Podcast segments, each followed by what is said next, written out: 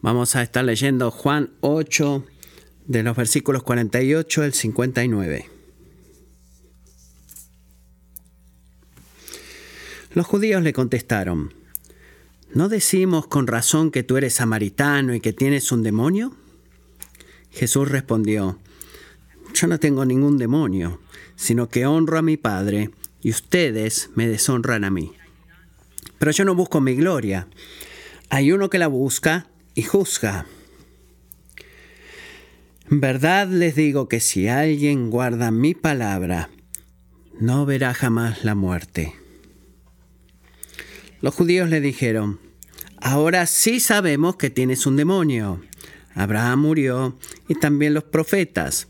Y tú dices, si alguien guarda mi palabra, no probará jamás la muerte. ¿Eres tú acaso mayor que nuestro padre Abraham que murió? Los profetas también murieron. ¿Quién crees que eres?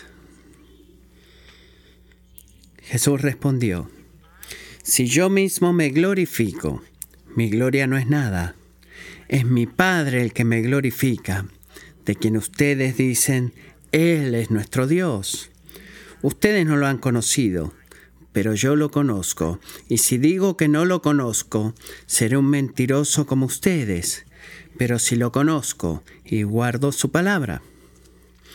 Abraham, el padre de ustedes, se regocijó esperando ver mi día, y lo vio y se alegró. Por esto los judíos le dijeron, ¿aún no tienes 50 años y has visto a Abraham? Jesús les dijo, en verdad les digo, que antes que Abraham naciera, yo soy. Entonces tomaron piedras para tirárselas, pero Jesús se ocultó y salió del templo. Así concluye la lectura de la palabra en esta mañana. No he conocido a alguien todavía, amigos míos, que no disfrute una buena historia. Y no levante sus manos si son la excepción porque no, no trato de creerte. Porque he notado de pequeñas visitas a la visita. Eh, es un libro deleitoso para los niños, hasta las crónicas de Narnia, eh, a los libros de Alan Patron, una novela hermosa que he leído de él. Eh, tenemos historias de nuestros años de niños y tú, piensas y dices yo no yo no me traen las películas las historias sino las películas. Bueno considera qué es lo que hace a una buena película. Qué es lo que hace una buena película es una buena historia. Todos disfrutamos las buenas historias pero no solamente escuchamos las historias para entretenimiento nos contamos historias para que tengan sentido de nuestra vida y el mundo a nuestro alrededor. Usamos historias para construir nuestra identidad y nuestro propósito. Y en ese sentido son increíblemente poderosas. Te influencian a ti y a mí, mucho más de lo que nos damos cuenta. Así que quizás alguien diga, esta es la historia, soy un, líder con, eh, con dones, en mi misión es eh, clamar, eh, escalar lo más alto posible en la, en la corporación en la que trabajo para llegar a ser el líder que necesito ser. Y esa es la historia. Alguna puede decir, soy una buena mamá, que me gusta crear niños bien educados, voy a salir de la mediocridad, por nada menos eh, de que mis hijos sean excelentes en todo lo que hagan. Alguien quizás diga, tengo un cuerpo hermoso. Eh, eh, voy a seguir perfeccionando mi apariencia física y voy a, retener los, efectos de los efectos de la edad sin importar el costo, los voy a retener. Y alguno quizás diga, soy un hermano maltratado, mi meta es cada día en mi vida probar de que soy más rápido y más inteligente y más fuerte que cualquier otra persona en mi familia, de mis hermanos. Y voy a ganarme el respeto que merezco. Y esa es una historia también. Saben, algunos quizás digan, soy una víctima eh, que no valgo nada, soy una víctima de abuso y esa es una historia. Nadie me ama, eh, solo estoy en medio de todo, me voy a salir del mundo, del camino de todos, el mundo va a estar mejor sin mí. Es una historia, ¿te has dado cuenta de eso? Bueno, ¿qué tipo de historia te has estado contando en esta semana? Todos nos localizamos a nosotros mismos en una narrativa, en una historia de algún tipo para que tenga, para que tenga sentido en el mundo y nuestro alrededor. Y eso levanta una pregunta muy importante. ¿Es la historia que has abrazado verdad o no? Solo porque la has abrazado o te la cuentas a ti mismo no significa que sea verdad. Puede ser una ficción que tú has creado puede ser una ficción que alguien más ha impuesto sobre ti. O la historia incluso que abrazas refleja la forma, las cosas como son. Quizás sea nuevo para algunos de ustedes, pero el cristianismo es inmesurablemente más que poner un mundo de, de, situaciones o de comportamientos. Es inmensurablemente más grande. Es una historia y es una historia que tiene muy buen sentido del mundo en el cual vivimos y esta es la mejor parte de la historia, que es una historia verdadera. ¿Sabe? La gente va a decir, bueno, la Biblia fue escrita miles de años atrás, pero muchas, por muchas personas diferentes. Y es, eh, bueno, es eh, un montón de editores que estuvieron escribiendo ahí. Sí, fue escrita por mucha gente durante miles de años, pero los encuentros que contiene, los encuentros históricos en la palabra de Dios, no, no están desconectados, no es, un, no es una mezcolanza, es una unidad que hay porque son todas partes de una gran historia, escrita por un autor divino. Y esa es la historia, amigos, en la cual la gente como nosotros, descubre nuestra verdadera identidad y propósito. Y digo todo eso porque la última parte de Juan capítulo 8, los versículos que acabamos de leer, nos da a nosotros la llave para abrazar el significado de toda la historia. Así que escuchen cuidadosamente, les digo lo que es. La historia de tu vida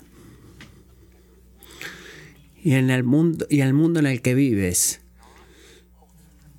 no es en última instancia sobre ti.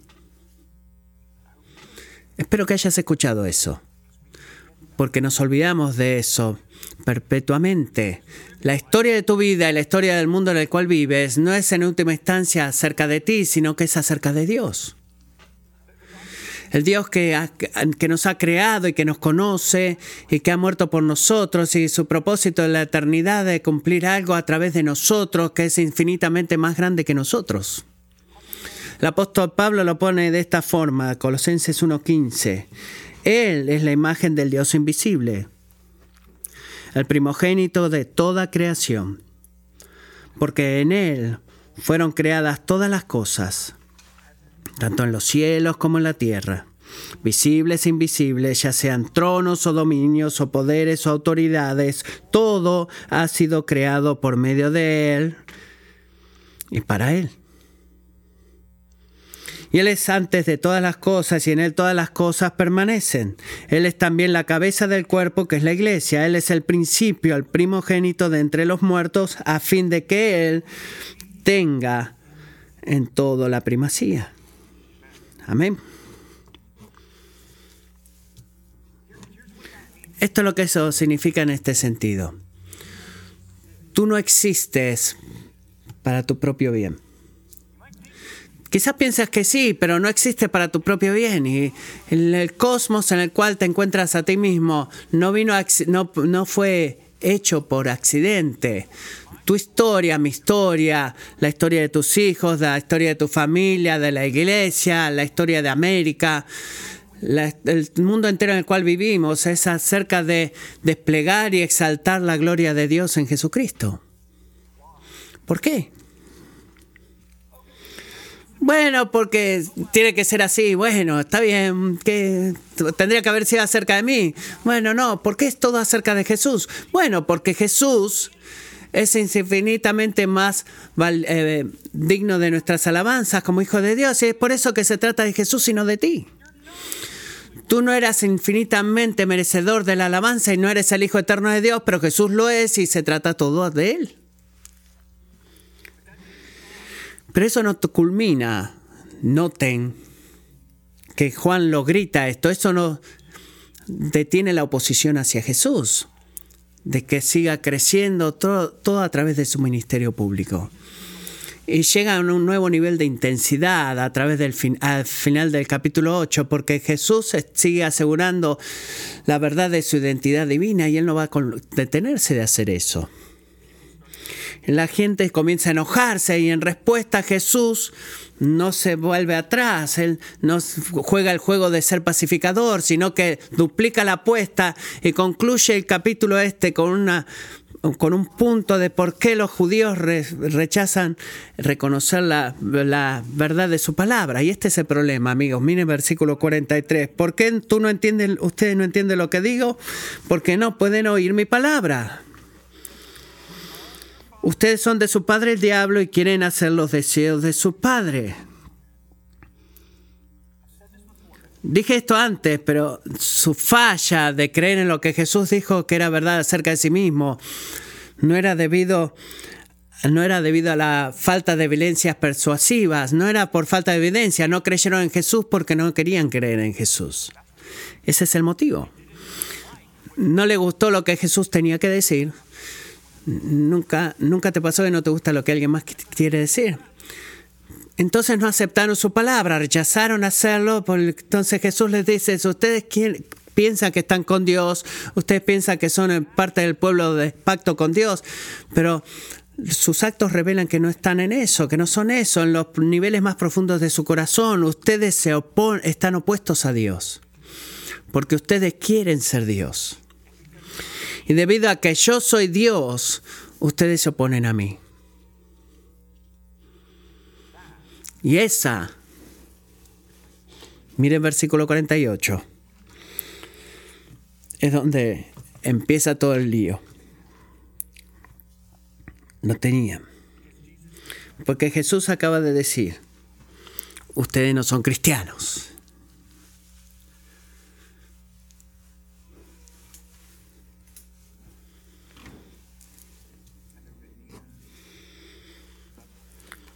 Y el, diálogo respetuoso que trataban de mantener ahí se acaba de destruir. Eh, ha pasado que llegaron al punto que dijeron, ¿sabes qué Jesús? Tú eres un samaritano poseído por el diablo. Quiero traducir en el inglés moderno, en público, lo que eso significó verdaderamente, que le dijeron pero voy a dejar que ustedes escojan las palabras. Tú eres un samaritano poseído por el demonio, tú eres un hereje religioso, eh, sirves al diablo tú mismo. Pueden ver cuánto nuestro deseo propio de ser Dios nos eh, arruina completamente nuestra habilidad de poder ver la verdad. ¿Enfrente de quién estaban ellos? De Dios. Y lo miraron y dijeron, tú eres un demonio. Causa miedo eso. Noten cuál fue la respuesta de Jesús. Les recordó quién era él, versículo 49. El ojo que honra al Padre les recordó a ellos quiénes son ellos. Ustedes deshonran al Hijo eh, en extensión al Padre que lo envió. Pero Jesús no se queda en eso, en el tema de los demonios. Él rápidamente dirige su atención a una historia grande. Una historia que revela su identidad y propósito. Y una historia que revela nuestra propia identidad y propósito. Así que quedémonos en esta historia. Y luego culminaremos con nuestra respuesta, ¿ok? Hay dos, un punto de dos, un sermón de dos puntos. El primer punto va a ser prácticamente todo el mensaje, así que vamos a empezar. Primero la historia. ¿Cuál es esta gran historia que Jesús va a llevar la atención de ellos? O llevó la atención de ellos. Esta es la historia. Es la misión del Padre, que es glorificar al Hijo. La historia es la misión del Padre, que está en misión de, de glorificar al Hijo. Miren el versículo 49. Eh, Jesús no hubiera estado en este versículo se hubiera malinterpretado. Él no quiere que los judíos se eleven sobre ellos sobre Dios o que se aparten de Dios. ¿Por qué eso es importante? Porque es muy importante de que ellos y nosotros supiéramos que Él no es el último en una larga línea de figuras religiosas humanas que hablan de vuelta eh, en el público. Eh, no está viviendo para aprobación del hombre y él no tiene necesidad de que los judíos le, le, caiga bien o lo acepten para que él se pueda sentir mejor de sí mismo. ¿Alguna vez sentiste eso? Él no lo hace, en realidad es el hijo obediente. ¿Qué es lo que hace? Él completa, con, con, confía completamente en el Padre, al, dándole a él todo lo que él merece recibir. Miren el versículo 50. Pero yo no busco mi gloria hay uno que la busca y juzga.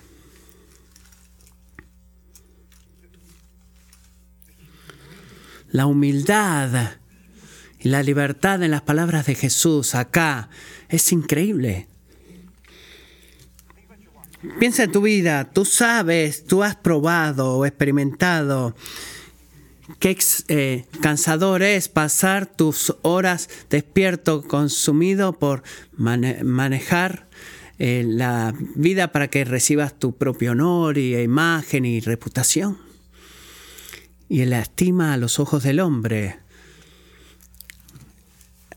Esa es una carga que te presiona y que ya sea que tus hijos, los chicos en el equipo que ayudas, que te le guste, les caigas bien o que tú, le caigas bien a tu jefe y, y nunca vas a percibir su eh, éxito y es una montaña para escalar también la montaña del éxito y en contraste, ¿qué es lo que... ¿En qué descansa Jesús en saber en el versículo 50 que su Padre va a ser fiel para vindicarlo? Él no estaba preocupado en su propio honor, él confiaba en el Padre para exaltar y honrarlo a él de la manera correcta y al momento correcto. Y ese versículo nos recuerda, hermanos y hermanas, de que hay un solo veredicto y una sola afirmación y una sola evaluación y un juicio en tu vida que hace a todos los otros tontos en comparación y ese es el juicio de Dios la evaluación de Dios acerca de ti. Él es el juez.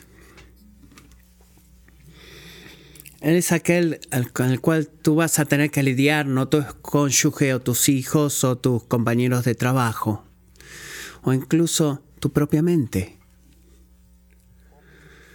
Pablo lo dice de esta manera a la iglesia de Corintios, 1 Corintios 4:3, en cuanto a mí, es de poca importancia que yo sea juzgado por ustedes o por cualquier tribunal humano. De hecho, ni aun yo me juzgo a mí mismo, porque no estoy consciente de nada en contra mía, pero no por eso estoy sin culpa, pues es el pues el que me juzga es el Señor. Todo lo que podemos decir en todos los conflictos relacionales que tengamos en la semana con la humildad y libertad del Hijo de Dios mismo, es que es el Señor el que me juzga. Esa es una tarjeta de trampa. Bueno, un día Jesús te dirá a ti. No. Esa es la humildad en acción. No necesito ganar esta discusión, porque en última instancia no importa lo que pienses de mí, lo que importa es lo que Dios piensa acerca de mí. Pero Jesús está haciendo mucho más aquí que darnos un ejemplo de a seguir en un momento de conflicto. Mira la aplicación, pero no te quedes en eso, porque Él está dirigiendo nuestra atención a la gran historia. ¿Cuál es esa gran historia? De que el Dios, en última instancia, lo que tenemos que hacer es buscar algo. Su resultado de la eternidad pasada es cumplir algo, que Dios el Padre está comprometido pasionalmente a magnificar la supremacía de su gloria en la persona y obra de Dios el Hijo. Esa es la historia. Lo que significa que tu existencia no ha sido un accidente. Las circunstancias de tu vida no son un accidente.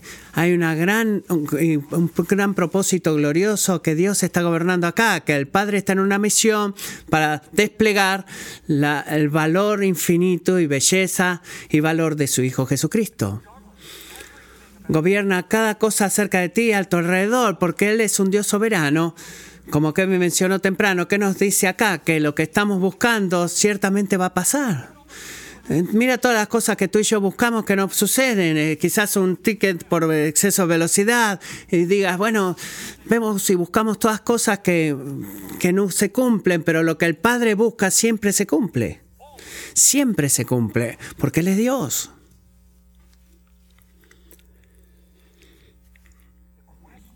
La pregunta, entonces,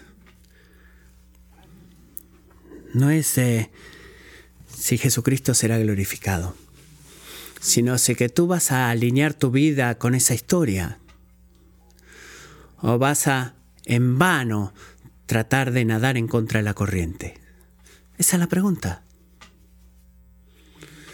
Algunas semanas atrás, mi esposa y yo pasamos tiempo en Hawái, eh, luego de pasar, ir a una boda familiar, y una de las cosas más lindas que vimos es un lugar llamado Narnia, creo que dijo, donde eh, he perdido la. Eh, no sé cuántas cascadas hemos visto, eran cascadas grandes, este, 50, 60 pies de alto, en todos lugares había. Pasamos 5 o 6 en, este, en esta media milla que hemos caminado. Y había mucha lluvia antes de llegar ahí, el nivel del agua estaba alto, los ríos crecían en todas direcciones y en un punto estaba tentado creo que quiero pasar al otro lado del río para ver qué puedo encontrar, qué podemos explorar de aquel lado. Pero ¿saben qué? Estaba mirando el agua parado y con mi cuñado y le pregunté, ¿piensas que va a ser inteligente hacer eso? Y dice, no. Bueno, sabía eso, pero necesitaba que alguien me lo confirmara. ¿Por qué no? Porque en el momento en el cual saltara esa agua brava que estaba marrón, que estaba volando, de lo rápido que corría. ¿Qué iba a suceder? No pienso de mí mismo que sea un, fuerte nadador, pero hubiera sido arrastrado por esa corriente. Hubiera estado sin poder en ese lugar. Puedes ponerte el traje de Iron Man para esa situación y no lo saldrías. No tendrías chance de pasar. Amigos, esa es una imagen. Una pequeña imagen de la futilidad de vivir para tu propia gloria en lugar de la gloria de Jesús. Tú no vas a ganar. No puedes. No funciona al final. Incluso cuando eh, voluntariamente te estás sometiendo a Él, ¿te vas a someter a Él ahora o vas a hacer triturado por la gloria de Él cuando Él vuelva. Isaías 45, 23 dice, por mí mismo he jurado, ha salido de mi boca en justicia una palabra que no será revocada, que ante mí se doblará toda rodilla y toda lengua jurará lealtad. Quizás algunos de ustedes miren el hombre de Lorian en Disney Plus. ¿Algunos de ustedes lo han visto? No recomiendo todo lo que me refiero acá, pero hay un personaje en el hombre de Lorian que dice eh, que asegura todo lo que dice con he hablado. Y la frase he hablado. Y la primera vez que escuché eso me reí. Me causó, me causó gracia eso que él decía. Pero después empecé a sentir escalofríos porque hay solo una persona en el universo que puede, decir, que puede verdaderamente decir eso. He hablado. Y que siempre va a suceder. No es, no es criticar al nombre de Lorian, sino que es el Dios Todopoderoso el que dice, ante mí toda rodilla se doblará.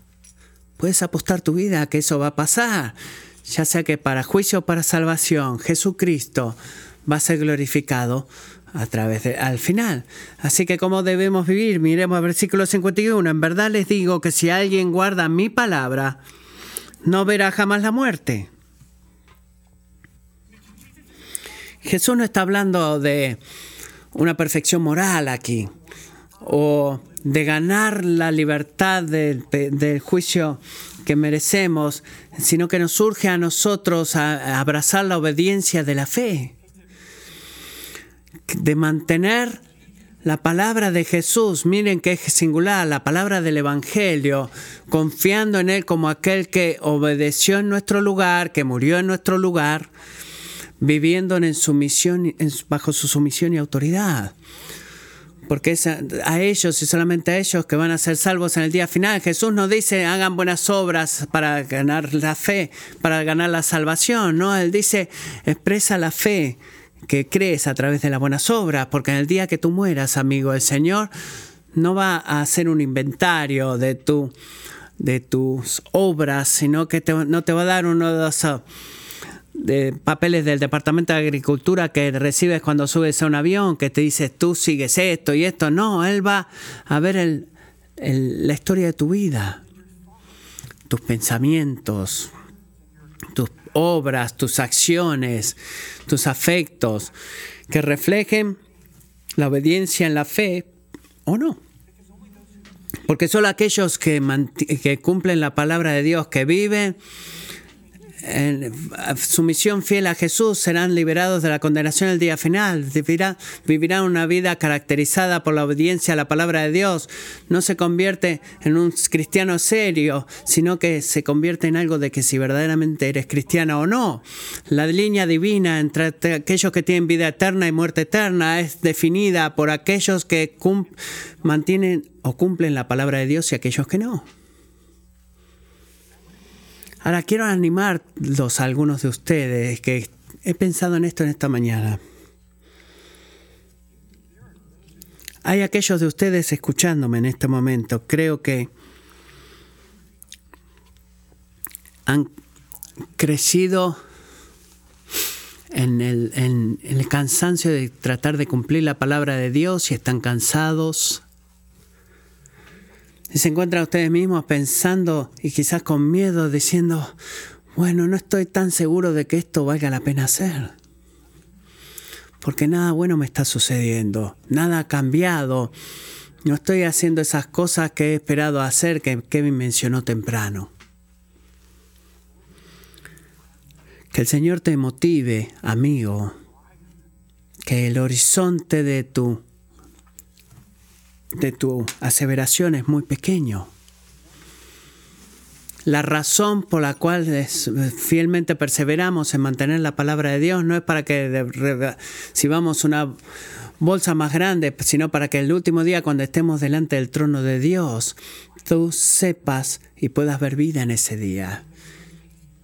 Que no pruebes muerte en ese día sin no solamente muerte en ese día, sino muerte en la eternidad. Hay una bendición grande, la palabra que dice que nunca verá la muerte, que es el lado opuesto de esa moneda, de que tú vas a vivir y tener vida eterna para siempre. No, no pierdas las esperanzas porque la eternidad eh, es digna, pero también ¿Te has dado cuenta que Jesús también está hablando de la vida eterna y la muerte eterna? Como siempre, estamos enfocados en las cosas de este mundo y todo lo que puede decir. estaban hablando de la muerte física y se burlan de él. En el versículo 52 dice, ahora sí sabemos que tienes un demonio, ¿verdad? Abraham murió y también los profetas y tú dices, si alguien guarda mi palabra, no probará jamás la muerte. ¿Qué pasa Jesús con eso? Eso no tiene sentido, es tonto. Tú eres más grande que nuestro padre Abraham, que ha muerto. Tú dices que eres mediador de la palabra que es superior a él y los profetas murieron. ¿A quién te haces tú que eres? Eso está lleno de ironía. ¿Por qué? Porque ¿cuál es la realidad? Jesús no estaba haciendo a sí mismo ser algo en especial. Él simplemente estaba testificando de quién verdaderamente era Él. Como el eterno Hijo de Dios, Él era en verdad ¿Cuál es la respuesta a la pregunta? Infinitamente más grande. de que Abraham y los profetas, Él era aquel que los uh, escogió a ellos y escogió el cumplimiento de todas las promesas del pacto que Dios había hecho al pueblo del pacto sobre todos. Pero Jesús no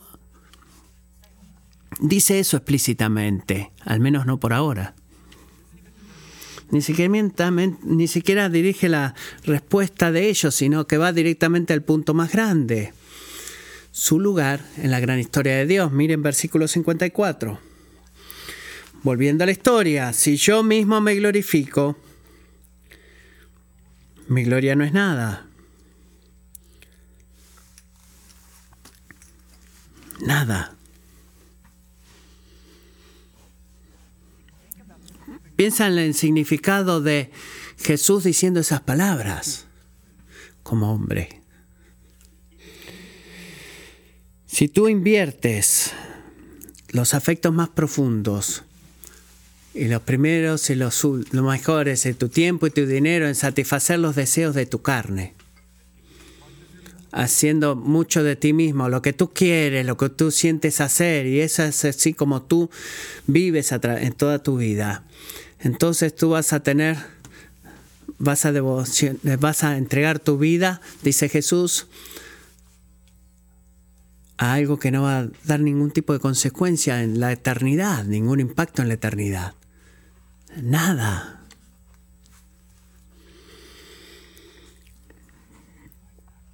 No siempre se siente así, ¿verdad?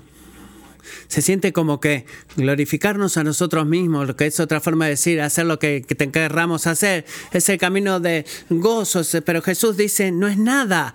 ¿Cómo puede decir eso? ¿Cómo eh, puede decir eso? hablar de nuestra experiencia personal. Bueno, porque el hombre más educado y rico y hermoso entre nosotros es nada comparado con la infinita majestad de Dios. Es por eso que puede decir eso. ¿Qué es lo que dice el profeta Isaías? Dice que todos los hombres son como qué? Son como hierba. Las flores del, campo que están hoy y mañana se van. incluso cuando alcanzamos las cosas que anhelamos, no es nada en comparación con la gloria de Dios. Y como hombres, como hombre Jesús no buscó la honra y gloria para sí mismo, apartado de Dios. En lugar de eso, ¿qué hizo? Él vivió para la honra y gloria que viene de Dios. Versículo 54, 54, perdón. Es mi Padre el que me glorifica. Tienes que tener cuidado con eso, ¿ok?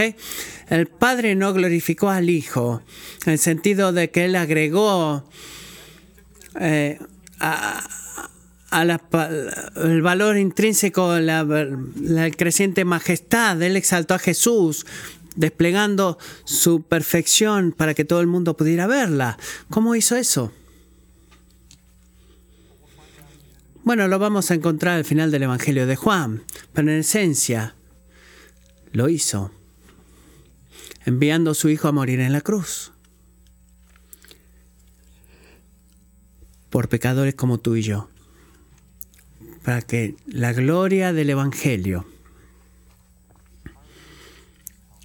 que a través de la gloria del Evangelio todo el mundo pudiera ver qué tan amoroso, sabio es Dios.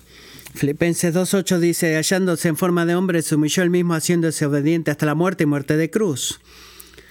Por lo cual Dios también lo exaltó hasta lo sumo y le confirió el nombre que es sobre todo nombre, para que en el nombre de Jesús se doble toda rodilla de los que están en el cielo y en la tierra y debajo de la tierra, y toda lengua confiese que Jesucristo es Señor, para gloria de Dios Padre.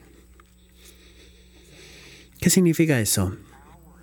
Que a la hora de su mayor humillación a los ojos del hombre en la cruz fue la mismísima hora de su exaltación delante de Dios. Ninguno de nosotros, amigos, es glorioso en la forma que Jesús lo es. Espero que no tenga que convencerte de eso. Pero debemos vivir de esa manera. Hacemos nuestras propias cosas en lugar de seguirlo a Él, pero ninguno de nosotros es más glorioso que Jesús y noten que el Padre no nos va a glorificar a nosotros en la forma que glorifica al Hijo tampoco. Y debemos recordar que hay un solo Salvador del mundo y ese no eres tú.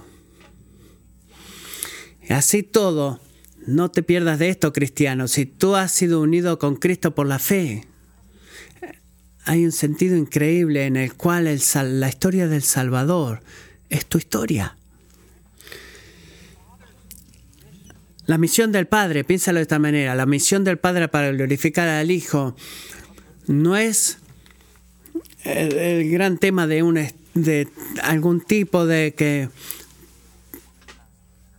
pasa este lugar eh, como una ballena azul grandísima, pasa en el océano y decimos, uy, ahí va la historia de Dios. No, la gran historia de Dios es la historia en la cual somos eh, atrapados como el pueblo de Dios, donde se nos lleva en el sentido como si fuéramos en la espalda de esa gran eh, ballena azul y como dice Romanos, a los que predestinó a esos también llamó, a los que llamó a esos también justificó y a los que justificó a esos también glorificó. Colosenses 3.4 dice, cuando Cristo nuestra vida se ha manifestado, entonces ustedes también serán manifestados con Él en gloria.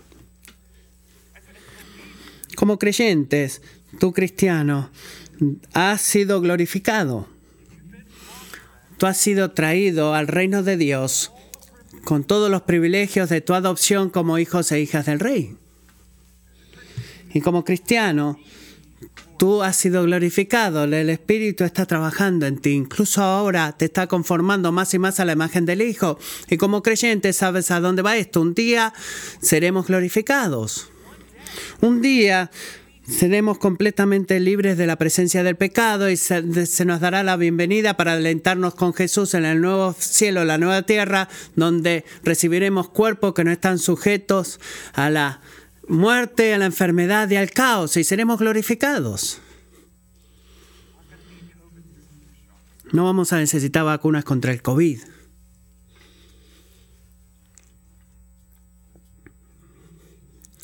Pero mientras esperamos por ese por esa glorificación. Y hay una espera.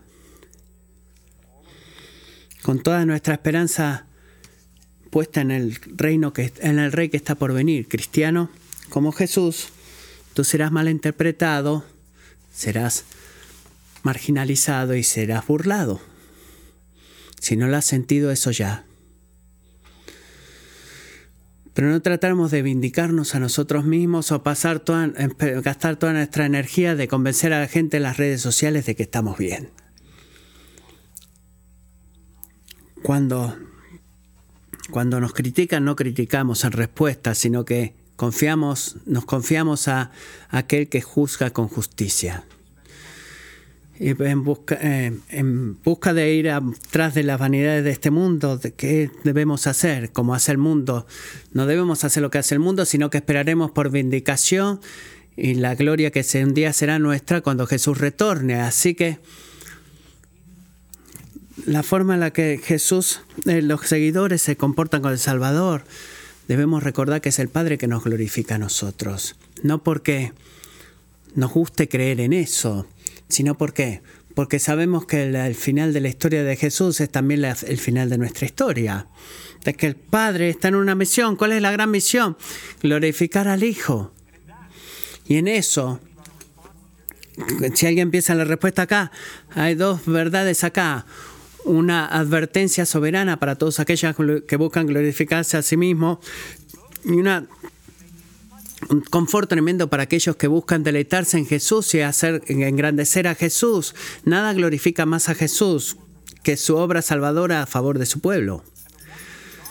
Y la maravilla del Evangelio, como mientras el Padre se devociona a la gloria del Hijo, es la medida de la salvación de su pueblo. Y esa es la gran historia de que el Padre está en la misión de glorificar al Hijo. ¿Cómo respondemos? Punto número dos. Nuestra respuesta es conocer al Padre, es regocijarse en el Hijo. Conocer al Padre es regocijarse en el Hijo. El Padre está en la misión de glorificar al Hijo y para conocer al Padre, el conocer al Padre es regocijarse en el Hijo. Han escuchado a Jesús, piensen en la respuesta acá. Estaban convenciendo de Dios, de Dios. Jesús conocía la verdad, versículo 55. Ustedes no lo han conocido, pero ¿por qué no? Porque con no como Jesús, ellos rechazaban mantener la palabra del Padre, por eso no lo conocían. Ellos decían conocer al Padre y obedecer a su Padre, pero el conocer al Padre y obedecer al Padre son los dos lados de una moneda, no puedes tener uno sino el otro. Tú puedes decir que conoces al Padre, pero no puedes decir que lo conoces si verdaderamente no te sometes al Hijo que habla en su favor. Así que puedes eh, participar en la iglesia, puedes decir que crees en Dios, puedes incluso poner algo en la ofrenda, en la bandeja de ofrendas. Los judíos hacían todas esas cosas. Quizás más que nosotros, pero si tú rechazas obedecer a Jesús, si tú no quieres seguirlo de todo corazón cada día de tu vida, tú no conoces a Dios para nada. La falta de obediencia en tu vida prueba eso.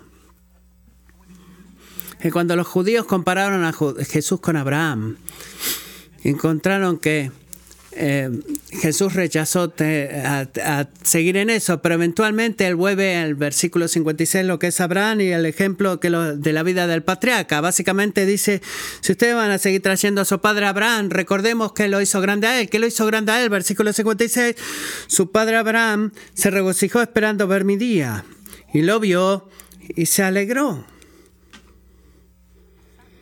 ¿Qué significa eso? Bueno, que Abraham murió en la fe. Él estaba esperando, estaba anhelando, él se regocijaba en anticipación del día en el cual Yahweh iba a traer a sus descendientes al gozo de la vida y al lugar de habitación con Dios. Y esa fue una promesa que el Señor cumplió. Miles de años después, cuando Jesús nació, Juan 1.14, el verbo se hizo carne y habitó entre nosotros. Pero los judíos no fueron persuadidos porque de vuelta no era un problema de evidencias, sino que era problema de la voluntad. Y dijeron, ¿cómo posiblemente saber qué sintió Abraham y, e hizo si tú ni siquiera tienes 50 años y Abraham murió hace unos miles de años atrás? Que verdaderamente estás loco. Y Jesús responde, versículo 58.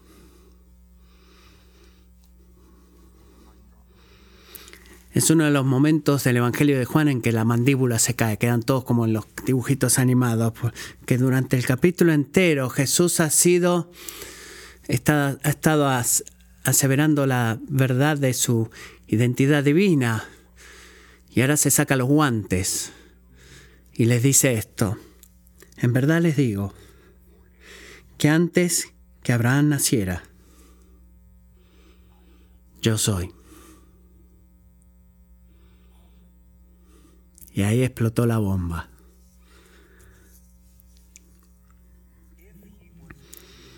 Si él estaba clamando ser tan viejo como lo era Abraham, o vivir, haber vivido cuando Abraham viviera, hubieran dicho que antes de que Abraham fuera yo soy también.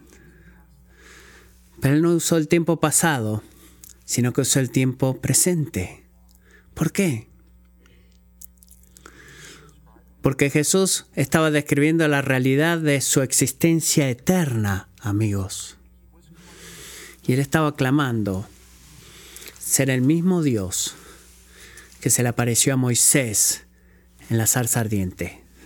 Éxodo 3, versículos 13. Entonces Moisés dijo a Dios, si voy a los israelitas y les digo, el Dios de sus padres me ha enviado a ustedes, tal vez me diga, ¿cuál es su nombre?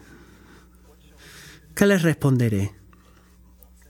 Y dijo Dios a Moisés, yo soy el que soy. Y añadió, así dirás a los israelitas, yo soy, me ha enviado a ustedes. Dijo además Dios a Moisés, así dirás a los israelitas, el Señor, el Dios de sus padres, el Dios de Abraham, el Dios de Isaac y el Dios de Jacob, me ha enviado a ustedes. Este es mi nombre para siempre, y con él será memoria de mí de generación en generación. Jesús está diciendo, yo soy no estaba clamando ser el Padre, amigos, él estaba identificándose a sí mismo con la mismísima naturaleza divina del Padre. Él estaba diciendo, ese gran yo soy, Yahweh, al cual tú profesas conocer y adorar, ese soy yo. Él no podría haber hecho su identidad divina más clara. Escúchenme amigos, crean en mí, obedezcan, porque yo soy Dios. Noten que Jesús no se va, Él no dice esto de decir, no deja ningún lugar para nosotros decidir quién queremos que sea. Él no es una figura religiosa este, que se puede hacer como querramos, como un vaso de café de Starbucks. Él está diciendo que tú vas a creer en mí como Dios, como Abraham, que se deleitó en creer en mí, o vamos a rechazar, como los judíos de esta historia, la divinidad de Dios a través de nuestra apatía. Y ellos inmediatamente trataron de físicamente matarlo convencidos de que él estaba diciendo una blasfemia y nosotros hacemos lo mismo, exactamente lo mismo, en el sentido espiritual. Cuando rechazamos someternos a Jesús como el juez justo, como el rey justo, estamos poniendo nuestras acciones y diciendo, ojalá estuvieras muerto. Y voy a actuar como si tú no eres el Dios vivo, pretendiendo de que yo soy Dios en medio de esta situación. Si tú conoces al Padre como Abraham, te regocijarás en el Hijo. Pero si no te regocijas en el Hijo, no conoces al Padre. No hay, eh, no hay, caminos múltiples para Dios y es solamente uno a través de la obediencia del Rey Jesús. Eso significa que necesitamos tener pensamientos cuidadosos a dos preguntas muy importantes por hoy, el resto de esta semana. La primera es, la historia que tú has abrazado es la historia, la historia que tú has abrazado, la historia que tú te cuentas a ti mismo. Eh, ¿Refleja esta historia la verdad de la historia más, de la gran historia de Dios? ¿Estás viviendo para exaltarlo mucho a Jesús o a algo más? Esta es la historia correcta para abrazar. Esta es la, la historia correcta. ¿Quién eres tú? Tú eres una criatura hecha imagen del Dios vivo. ¿Qué pasa contigo? Mereces juicio por culpa de tu pecado contra Dios. ¿Y qué hacemos con eso? ¿Hay alguna esperanza en eso? Sí.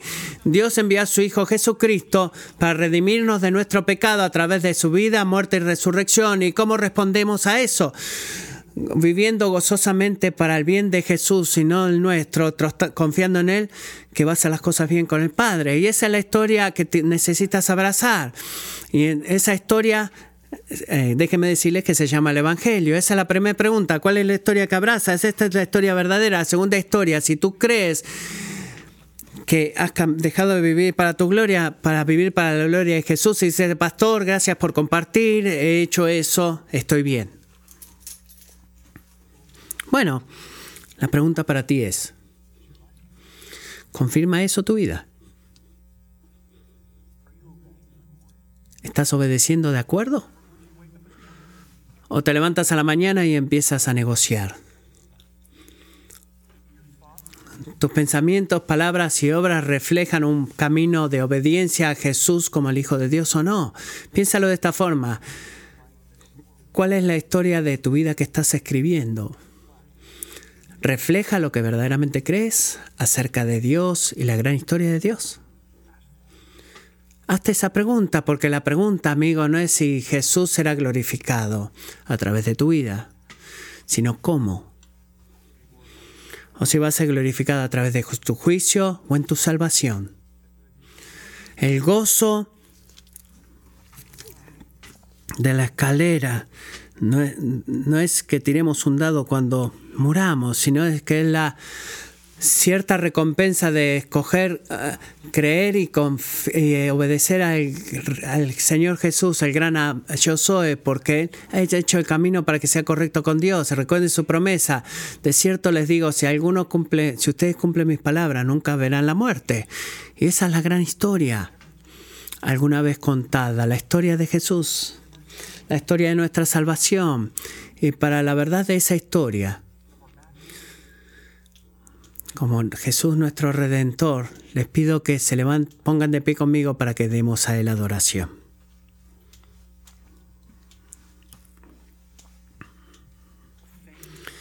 Gracias Padre, que tú estás en una misión para glorificar a tu Hijo. Qué buena noticia que es esa, Señor nos cuenta de que esta vida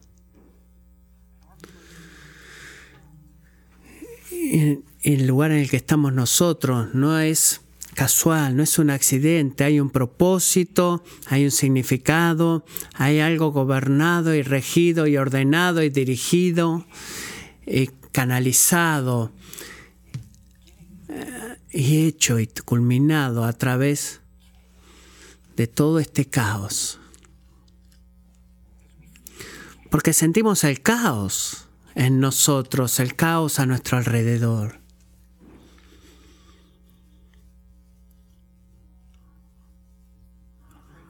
Oro Padre que tú nos ayudes